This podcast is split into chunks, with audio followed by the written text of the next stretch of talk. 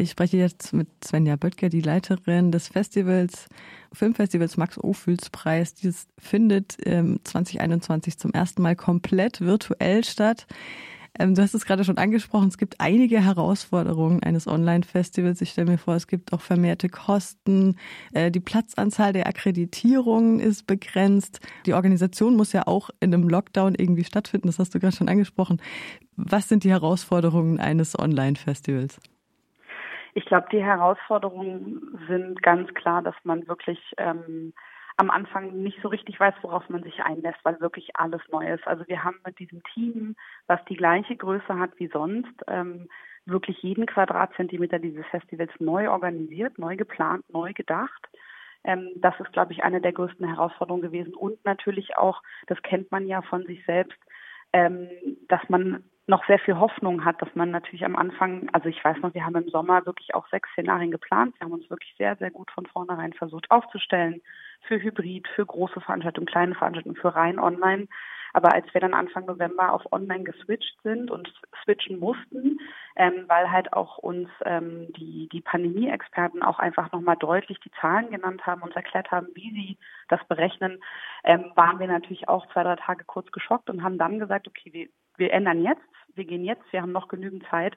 Und dann stellten wir fest, innerhalb der nächsten Woche, während wir Ressort für Ressort durchgegangen sind, was das denn bedeutet, dass so zwei Monate gar nicht so viel sind, um das zu ändern. Und ähm, ja, wir haben wirklich, also weil äh, du es auch angesprochen hast, das Geld zum Beispiel, ich glaube, die zweite wirklich wichtige Sache ist, die man ähm, mit, also die man lernen muss, ist, man kann es nicht vergleichen. Das heißt, äh, man kann es nicht vergleichen, was Tickets betrifft. Man kann es nicht vergleichen, wie viel man anbietet. Also wir haben ja das Programm bewusst um ein Drittel gekürzt von den Filmen. Wir sind von 160 Filme auf 98 runter. Es ist immer noch total viel und toll und noch sehr divers und vielfältig, aber wir auch gesagt haben, wir möchten uns lieber konzentrieren auf ein paar weniger Filme und die ordentlich bewerben und die ordentlich an, an das, den, an das Publikum bringen, als dass wir ähm, zu viel machen. Und man kann es auch finanziell absolut nicht vergleichen. Also ähm, wir mussten anders Geld ausgeben, sage ich immer. Weil natürlich spart man auch ein paar Sachen leider ein, wenn man keine Live-Veranstaltung macht. Man gibt aber für andere Bereiche wesentlich mehr Geld aus, sodass es so ein Zwischending ist. Ähm, weil wir werden ähm, im Moment Drittel weniger Budget haben. Ähm, das bedeutet aber nicht, dass man weniger macht, sondern dass man es eben anders macht. Und als wir da der Knoten auch bei uns so ein bisschen geplatzt ist, dass wir gemerkt haben, okay, es ist wenig, was wir vergleichen können. Ähm, wir haben immer darauf geachtet, dass unser Anspruch und unsere Grundwerte für das Festival halt bestehen bleiben und dass wir die möglichst gut adaptieren können. Und ich glaube, das ist das zweite wichtige Prinzip. Man kopiert nicht, man setzt, versucht nicht, das alles online abzubilden, sondern man schaut, wie online denn funktioniert und was davon man sich zu eigen machen kann, um das Bestmögliche herauszuholen. Im Frühjahr letzten Jahres wurde ja zum Drehstopp aufgerufen und viele Filme oder eigentlich die meisten, die bei euch laufen, kommen ja von Studierenden, von Hochschulen. Wie, ich stelle mir das total schwierig vor. Wie sind denn derzeit die Bedingungen an Filmhochschulen bundesweit in der Österreich und der Schweiz, wenn Leute nicht mehr zusammenkommen dürfen und vielleicht auch gar nicht drehen können? Das haben wir uns auch tatsächlich gefragt und waren auch viel mit den äh, mit den Filmschaffenden in Kontakt. Ähm, tatsächlich, ähm, sie durften ja schon drehen, das haben sie auch getan. Sie mussten halt super viel verändern. Also natürlich musste das Set anders aufgebaut werden. Zum Teil mussten die Bücher umgeschrieben werden, weil man einfach nicht mehr so viele Leute in einem in einer Szene haben durfte. Ähm, und wir auch ähm, ganz lange über, also auch philosophiert hatten darüber, werden sie fertig? Können sie die Postproduktion machen? Funktioniert das überhaupt? Werden sie finanziert? Ähm, und erstaunlicherweise ist doch ähm, einiges fertig geworden. Was wir gemerkt haben im Auswahlprozess, dass leider ein paar Filme wirklich auch nochmal zurückziehen mussten, weil sie sagten, sie wurden in der Postproduktion nicht fertig weil natürlich alles nochmal auf Reset gestellt werden musste. Also die ersten zwei, drei Monate, klar, wurde so wenig bis gar nichts gemacht wie möglich. Es wurde geguckt, wie man überhaupt erstmal auf so ein, eine Ausnahmesituation reagieren kann und muss. Dann wurde aber natürlich schon auch viel noch finalisiert, gedreht. Es konnte wieder losgelegt werden, aber eine Stagnation gibt es. Also wir haben einen kleinen Teil weniger Einreichungen gehabt. Ähm, wir hatten einige Filme, die halt auch gesagt haben, leider schaffen sie es nicht, sie, sie melden sich nächstes Jahr nochmal. das haben wir schon gemerkt, aber gedreht tatsächlich wurde. Ideen wurden natürlich auch viele neue gesponnen, sodass äh, wir auch davon ausgehen, dass natürlich dieses Jahr auch fleißig gedreht wird. Aber klar, sie mussten sich auch den Bedingungen extrem anpassen. Ähm, und da herrschte bei uns allen die ersten Wochen und Monate natürlich auch ähm, ein großes Fragezeichen. Viel miteinander reden hat, glaube ich, auf jeden Fall in allen Bereichen geholfen, auch den Filmschaffenden zu gucken, wie machen es die anderen, welche Erfahrungswerte gibt es, wie kann man das tun. Das hat ja auch das Corona-Filmfestival gezeigt, dass Leute doch sehr kreativ werden, wenn sie im Lockdown sind und mit sich selbst mhm. beschäftigt. Äh, was ich, was ich aber immer total toll finde beim Festival Max Ophüls Preis ist, dass ich mit ein paar Star, Stars und Sternchen äh, der deutschen, des deutschen Kinos so im Publikum sitzen kann und dann einfach auch mal mit Mario Adorf sprechen kann, mit Corinna Harfuch, Henry Hübchen Außerdem ja. sind ja diese Publikumsgespräche was total toll ist, auch für die Leute, die ähm, vor Ort in Saarbrücken einfach ins Kino gehen wollen und dann irgendeine Frage an den Regisseur, die Regisseurin haben. Kann man sowas äh, virtuell kompensieren oder wie geht ihr damit um? Also ähm, ja, man kann es kompensieren, aber nur zum Teil. Also was wir uns jetzt überlegt haben ähm, und was wir so einfach ausprobieren wollen, sind eigentlich drei Dinge. Wir haben jetzt im Vorfeld Filmgespräche zwischen unseren Kinomoderatorinnen und den Filmschaffenden aufgezeichnet. Das heißt, zu jedem der 98 Filme gibt es ein Filmgespräch, was es quasi auf der Plattform direkt gibt. Dann werden wir gemeinsam mit dem Saarländischen Rundfunk haben wir ja normalerweise während der Woche immer die SR Lounge und die SR Talks. Das gießen wir zusammen in eine neue Kooperation und machen jetzt den Mob Festival Funk. Das bedeutet, wir werden ab Festival Montag bis Festival Freitag jeden Tag noch zusätzlich mit den Filmschaffenden in den Dialog treten und haben dort ähm, einfach verschiedene Formate abends noch vor. Wir werden ab 18 Uhr quasi immer ein Live-Format senden, ähm, was etwa vier Stunden, also um die vier Stunden dauern wird, wo auch nochmal quasi weiterführende Filmgespräche auch stattfinden mit den Filmteams zu ihren Filmen. Und wir haben uns für das Publikum überlegt, ähm, dass wir Zoom Live Gespräche machen. Das heißt, man kann sich bei uns auf unserer Website über ein Formular anmelden. Man sieht da so einen Zeitplan, wann welches Filmteam mit seinem Film quasi zur Verfügung steht. Und äh, man kann sich anmelden und kann sich live bei Zoom dazuschalten und mit den Filmschaffenden direkt in den Dialog treten und auch Fragen stellen, dem Gespräch nochmal nachhorchen, aber auch selber aktiv werden. Wir wissen, dass das natürlich nicht das Lolas Bistro ersetzt, dass es nicht das Kino ersetzt, äh, das, was du auch gerade schon gesagt hast. Ne? Man sitzt zum dritten, vierten Mal neben jemandem und denkt so, ach, jetzt kennen wir uns ja quasi, jetzt reden wir miteinander. Aber wir haben versucht, ähm, da schon eine Alternative auch zu finden, zu sagen, das ist uns wichtig, deswegen gibt es diese Zoom-Publikums-Live-Gespräche. Einige Kategorien werden jetzt tatsächlich auch aufgrund der aktuellen Kinoschließung ein bisschen ad absurdum geführt, also zum Beispiel die Verleihförderung. Gibt es dafür eine Alternative oder seid ihr einfach optimistisch und verleiht diesen Preis auch weiter?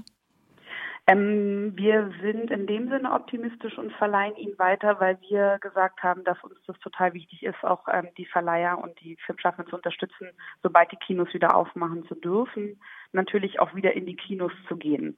Was wir uns aber auch dieses Jahr schon, also dieses Jahr, bei uns ist es ja immer mit dem Januar ein bisschen schwierig, was wir uns für 2020 auch schon gemacht hatten, ist, dass ähm, wir die Verleihförderungen ausbezahlt haben obwohl wir wussten, dass der Kinostart nicht funktionieren kann.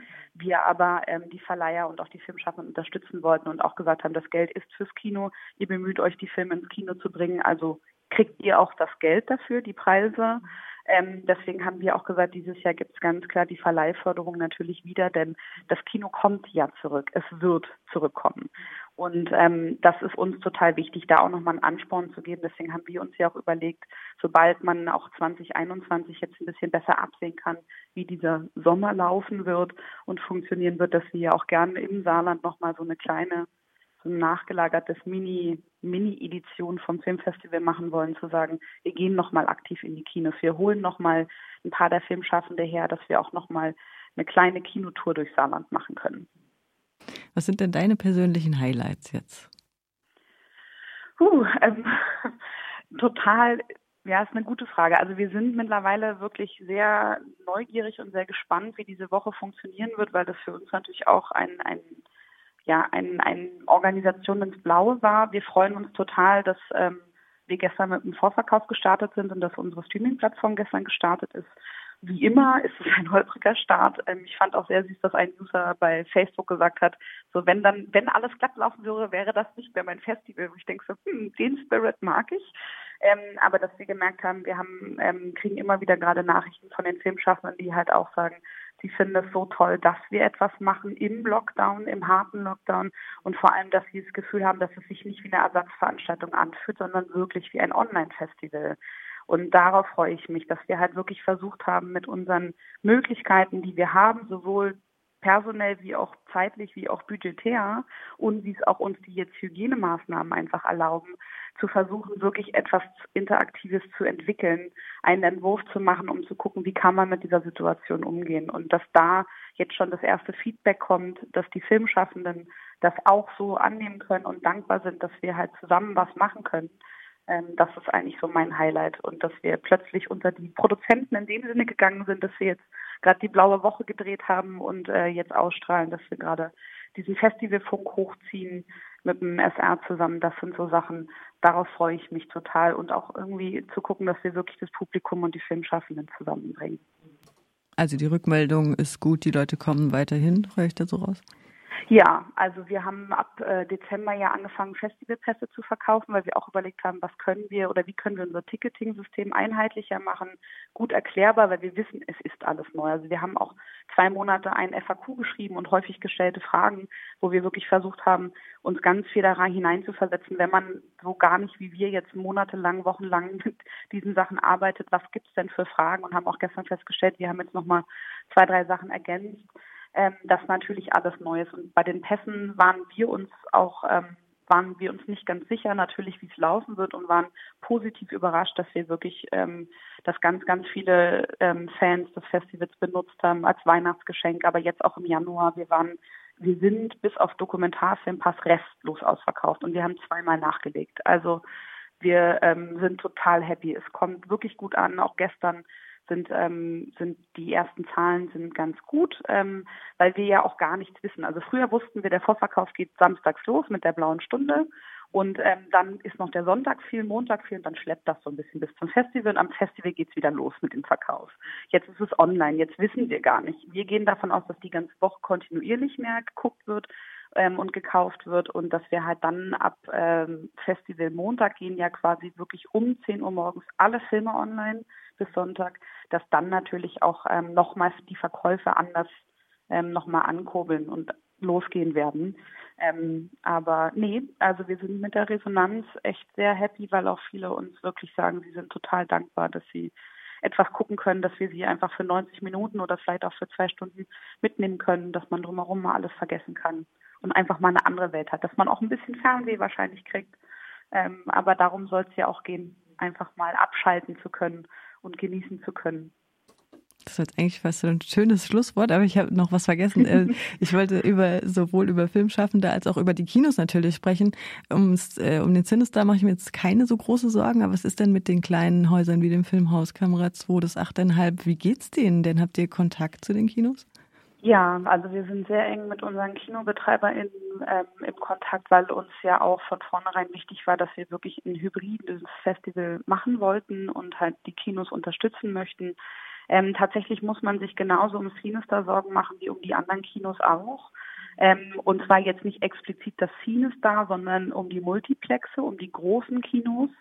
Ähm, denn wir haben halt ähm, bei den Multiplexen einfach das Problem, dass halt sie wirklich seit Beginn der Pandemie nie wieder sich auch nur ansatzweise erholen konnten. Sie ähm, sind darauf angewiesen, dass weltweit der Kinomarkt funktioniert, dass weltweit Filme rausgegeben werden. Man sieht es ja, was Disney, HBO, was Warner, was die alle machen. Sie geben das alles in ihre eigenen digitalen Streaming-Plattforms, machen eventuell noch ein Day-and-Date-Release, wie das heißt, dass man halt äh, den Kinostart gleichzeitig mit dem Online-Start macht. Ähm, das heißt, um die Multiplexe müssen wir uns wirklich sorgen, weil sie auch null Hilfen kriegen vom Staat, weil sie zu groß sind ähm, und weil sie darauf angewiesen sind, dass der gesamte weltweite Markt funktioniert. Um die kleineren Kinos muss man sich Gedanken machen, weil ähm, das Problem ist, dass jetzt eigentlich die Zeit auch für die etwas sperrigeren Filme, für die Arthouse-Filme, für die kleineren Filme ist, ähm, aber dass halt viele Stammpublikum StammzuschauerInnen ähm, nicht ins Kino gehen, weil sie sich nicht trauen oder weil sie auch sagen, ist, ist jetzt gerade nicht die Zeit dafür. Ähm, wir haben zum Glück alle unsere KinobetreiberInnen noch am Start. Sie sind alle noch da, aber tatsächlich muss man 21 wirklich gucken, wie man ähm, sie mit für sie mit Werbung machen kann, wie man pushen kann, dass die Leute sich trauen, ins Kino zu gehen und sich einmal überprüfen, wenn sie im Kino sitzen, wie geht's mir denn damit? Weil die Angst ist halt sehr groß gewesen, auch im Sommer, auch ähm, als es wieder ging, ähm, ins Kino zu gehen. Ähm, und ähm, das ist total verständlich. Aber natürlich muss man einfach jetzt einen Anreiz schaffen, dass die Neugierde wiederkommt. Und deswegen auch diese Sommeredition von uns als Kinotour, dass wir auch sagen, wir möchten einfach diese Neugierde nochmal schüren, dass äh, man das Kino wieder ähm, lieben lernt, weil man eben einen Ort hat, in dem man sich zurückziehen kann. Also dann vielleicht doch im Sommer nochmal die Gelegenheit ins Saarland zu fahren. Svenja Böttger, die Leiterin des Festivals Max Ophüls Preis, normalerweise in Saarbrücken dieses Jahr zum ersten Mal virtuell. Ich danke dir für das Gespräch. Willst du noch was nachschieben? Nee, einfach nur, dass wir uns total freuen, dass wir was anbieten können. Deswegen kann ich nur sagen, geht auf unsere Webseite und auf die Streaming-Plattform und äh, guckt mal ähm, bei 98 Filmen und 47 Programmen, die wir anbieten, ist bestimmt für jeden was dabei.